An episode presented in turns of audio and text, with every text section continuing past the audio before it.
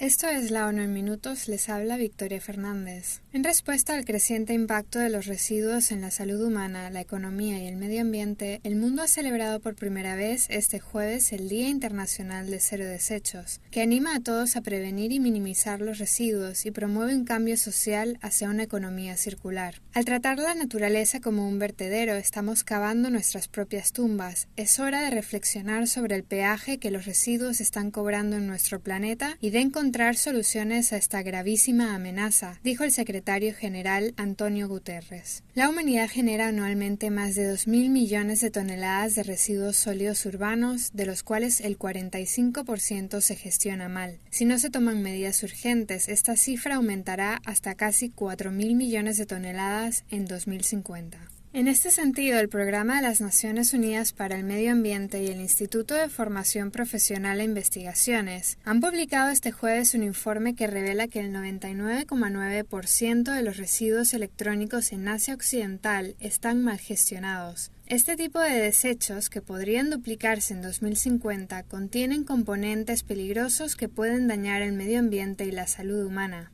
Por el contrario, cambiar a una economía circular supondría la comercialización de un 33% menos de aparatos y reduciría estos residuos en un 14%, según el informe Perspectivas de los residuos eléctricos y electrónicos en Asia Occidental para 2050. Además de proteger la salud y el medio ambiente, la transición a una economía verde tiene el potencial de convertirse en una fuente de crecimiento económico, crear nuevos puestos de trabajo y oportunidades de inversión. Por otra parte, el alto comisionado de las Naciones Unidas para los Derechos Humanos ha hecho un llamamiento este jueves a las autoridades de Guatemala para que garanticen que los jueces y abogados puedan ejercer sus funciones libremente y sin temor a represalias ante la intimidación, acoso y criminalización que sufren los funcionarios de justicia. Es especialmente preocupante que se estén utilizando procedimientos administrativos y penales en aparente represalia contra quienes participan en la investigación y persecución de casos de corrupción o graves violaciones de derechos humanos cometidas durante el conflicto armado, ha declarado el alto comisionado de las Naciones Unidas para los Derechos Humanos, Volker Turk. También me preocupa que candidatos presidenciales y vicepresidenciales de todo el espectro político, entre ellos Telma Cabrera,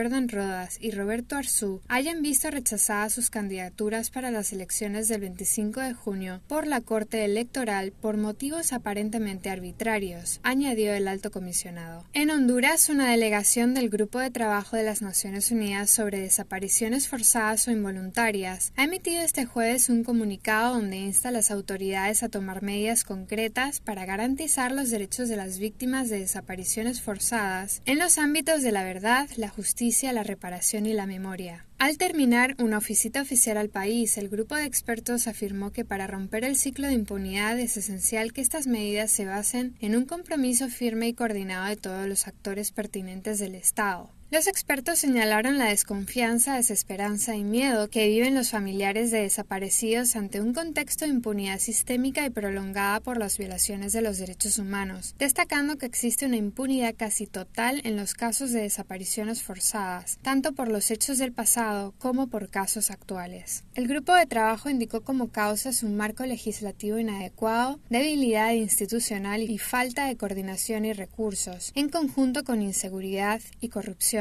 e instó al gobierno a establecer unidades especializadas para la búsqueda, investigación, persecución penal y enjuiciamiento por las desapariciones. Finalmente, en relación a menores migrantes, este jueves ha comenzado la campaña Educación sin Límites, Aprendo aquí o allá, una iniciativa que busca visibilizar la crisis educativa que viven los niños, niñas y adolescentes en situación de movilidad en América Latina y el Caribe, además de promover su acceso y permanencia en la escuela. Llevada a cabo por diversas agencias de las Naciones Unidas y otras entidades, la campaña pone de manifiesto el riesgo al que se enfrentan los más de 3,7 millones de menores que se encuentran en procesos de migración, como consecuencia de la pobreza y los altos índices de violencia en su país de origen. En América Latina y el Caribe, uno de cada cinco refugiados o migrantes es un niño o una niña. Tuvieron que dejar su escuela, pero al cruzar fronteras muchos no tuvieron la oportunidad de seguir aprendiendo y se encontraron atrapados en exclusión, pobreza y violencia, expresó el director regional de UNICEF, Gary Conneal. El director explicó además que la campaña busca romper este círculo vicioso a través de la educación. La niñez más vulnerable que huye de su país puede contribuir al desarrollo de las comunidades de tránsito y acogida, pero solo si accede a más servicios educativos inclusivos y de calidad.